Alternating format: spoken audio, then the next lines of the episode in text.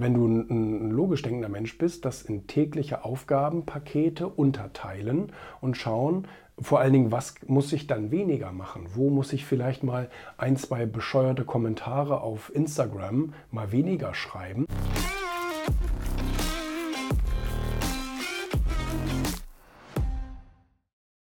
Das ist ja eben das Problem mit der Produktivität. Die meisten Leute setzen sich Ziele, die aber eigentlich gar keine richtigen Ziele sind, sondern das sind eher so Wunschvorstellungen. Ich will am Ende des Jahres dies und das mehr haben, verpacken das aber nicht in tägliche Aufgabenpakete, weil nur so kann ein Ziel ja funktionieren.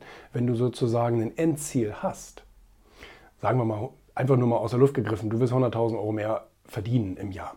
Das heißt, du musst gucken, wie viel ist das im Monat und wie viel musst du sozusagen dafür am Tag, jeden Werktag, Montag bis Freitag, mehr tun, um am Ende des Jahres dieses Ziel erreicht zu haben. Weil sonst ist es ja nur eine Wunschvorstellung. Das kommt ja nicht irgendwie aus dem Universum angeflogen oder irgend sowas ähnliches, auch wenn es Bücher gibt, die sowas behaupten.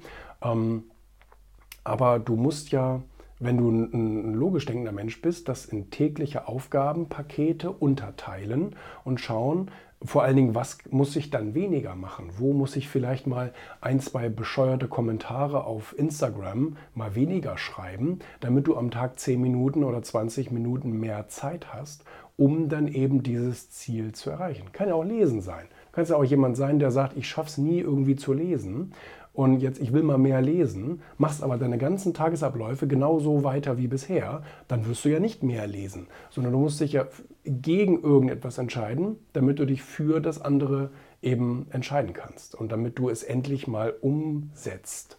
Und diese tägliche Umsetzung, das ist das, was die meisten an der Produktivität oder an der Zielsetzung eben ähm, missverstehen. Ne?